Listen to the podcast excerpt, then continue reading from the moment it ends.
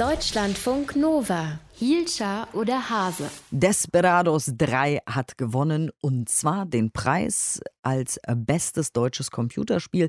Gestern Abend wurden die deutschen Computerspielepreise verliehen. Dementsprechend, das habt ihr euch jetzt wahrscheinlich gedacht, ändert aber nichts daran, dass die großen AAA-Titel woanders programmiert werden. Deutschland hängt zehn Jahre zurück bei der Entwicklung von Computerspielen. Warum? Unter anderem, weil Förderungen fehlen. Das ist aber auf jeden Fall blöd, weil deutsche Spiele so weniger Kohle auch generieren, logischerweise, weil sie weniger verkauft werden. Aber es geht auch ein riesiger Markt weitestgehend an Deutschland vorbei, weil gut funktionierende Spiele Sebastian Sonntag aus der Deutschlandfunk Nova Redaktion, mhm. werden mittlerweile zu sowas wie Dauermarketing-Tools. Ja, und das betrifft vor allem zwei Bereiche. Ingame-Käufe, also Sachen wie zum Beispiel eine neue Ausrüstung oder sowas, die man als Spieler im Spiel kaufen kann. Gibt schon länger das Konzept und funktioniert richtig gut. Und Ingame-Werbung. Und die wird langsam immer und immer wichtiger. Weil die Werbeindustrie jetzt verstanden hat, dass Gamer nicht nur irgendwie picklige, einsame Nerds sind. Das kann man tatsächlich überspitzt so sagen, was ziemlich erstaunlich ist, weil Games ja nicht erst seit gestern Massenphänomen sind. Es gibt 3,1 Milliarden Gamerinnen und Gamer auf der Welt. Also 40 Prozent der Weltbevölkerung verbringen regelmäßig Zeit in virtuellen Welten. Allein in Deutschland haben 2020 mehr als 34 Millionen Menschen zumindest gelegentlich Computerspiele gespielt. Das sind also wahnsinnige Reichweiten, die Games haben, die aber lange nicht genutzt wurden. So konntest du dich stundenlang in Games aufhalten und bist nicht einer einzigen Werbung über den Weg gelaufen. Das funktioniert in der realen Welt keine fünf Minuten. Minuten. Oh ja, aber wie sieht Werbung in Games dann aus? Also wie springt es uns an? Das kann so aussehen, auch wie wenn du die fünf Minuten durch die reale Welt läufst. Also da siehst du wahrscheinlich als erstes irgendwo ein Werbeplakat. Die gibt es auch in Games, ganz klassisch, irgendwie am Straßenrand. Bei Sportspielen wie FIFA gibt es Bannerwerbung oder Werbung auf Trikots. In Online-Games gibt es auch immer mehr Werbung, die sich verändert, je nachdem, wer gerade zahlt. Da kannst du als Unternehmen quasi richtig Werbeplätze für eine Weile buchen und so kannst du im Game Werbung sehen für Produkte, die es zum Start des Games noch gar nicht gegeben hat. Gibt aber auch ja, Product Placement, wie in Filmen. Also wenn irgendwo ein Telefon einer bekannten Marke rumliegt oder ein Computer auf dem Schreibtisch steht, wo man ganz klar das Markenlogo sehen kann.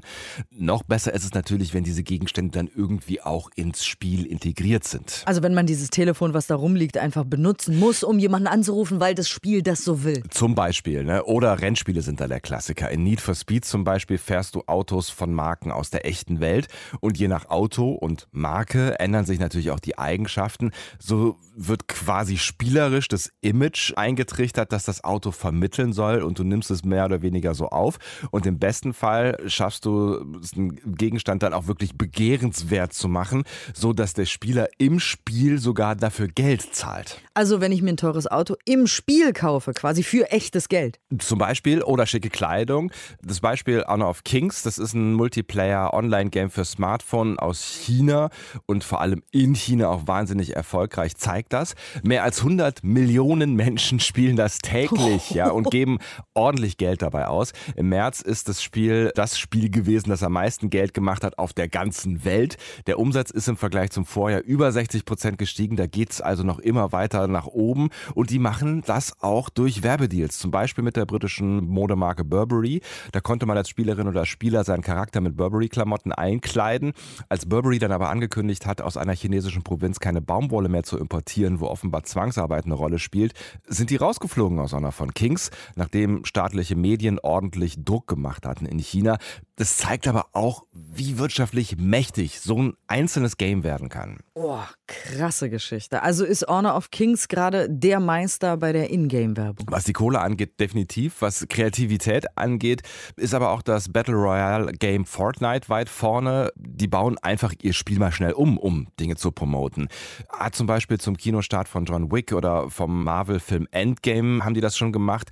Da hat es einen entsprechenden Fortnite-Modus gegeben, zeitlich begrenzt. Und Fortnite setzt auf Events. Live-Konzerte zum Beispiel von DJ und Musikproduzent Marshmallow. Während des Konzerts wurden dann alle Waffen deaktiviert und man konnte sich mit seinem Spielecharakter vor die virtuelle Bühne stellen. Nach Angaben des Entwicklers haben das auch 10 Millionen Spielerinnen und Spieler gemacht. Gibt Leute, die Fortnite deshalb mittlerweile als riesige, endlose Werbeveranstaltung bezeichnen. Und genau all das, was du uns gerade erzählt hast, machen die deutschen Spieleentwickler offenbar nicht. Das Problem sind halt im Moment noch die Reichweiten, weil damit du attraktiv wirst für die Werbeindustrie, musst du natürlich auch Reichweiten generieren. Das tun einige deutsche Spiele, aber bei langem nicht so viele Spiele wie aus den USA oder aus Japan oder eben aus China in diesem Fall. Aber es gibt viele Wege, die nach Rom führen oder in diesem Fall zum Schotter mit Computerspielen Geld verdienen, wie es geht, hat uns Sebastian erzählt. Danke dafür. Deutschlandfunk Nova. Hielscher oder Hase?